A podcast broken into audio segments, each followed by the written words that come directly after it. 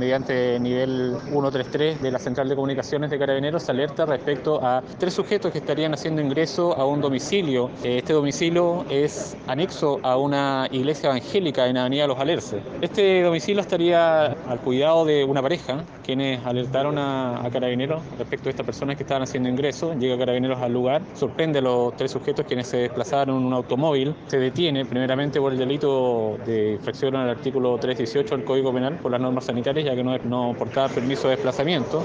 Posteriormente se corrobora la violación de morada y los daños ocasionados a este inmueble.